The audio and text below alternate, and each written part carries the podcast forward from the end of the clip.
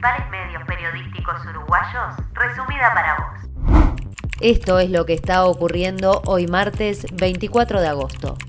El gobierno analiza un proyecto de ley para que los extranjeros que cometan delitos sean expulsados del país. El ministro del Interior, Luis Alberto Eber, explicó que el objetivo es recibir a quienes quieren trabajar y no aquel que opta por la delincuencia.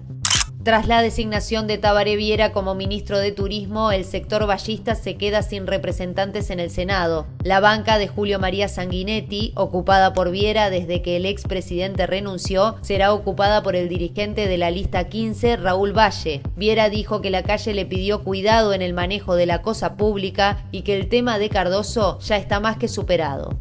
La Suprema Corte de Justicia resolvió dejar en suspenso el cierre de 20 juzgados en el interior del país. La decisión fue tomada tras las críticas de varios legisladores blancos, del Sindicato de Funcionarios Judiciales, del Colegio de Abogados del Uruguay y otros operadores.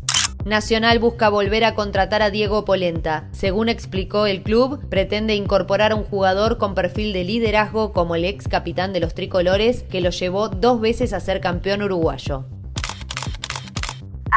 las noticias de Uruguay al día. Seguí nuestro podcast y no te pierdas la actualización de cada mediodía. Para este informe se citó información de Telemundo, Infobae y El País.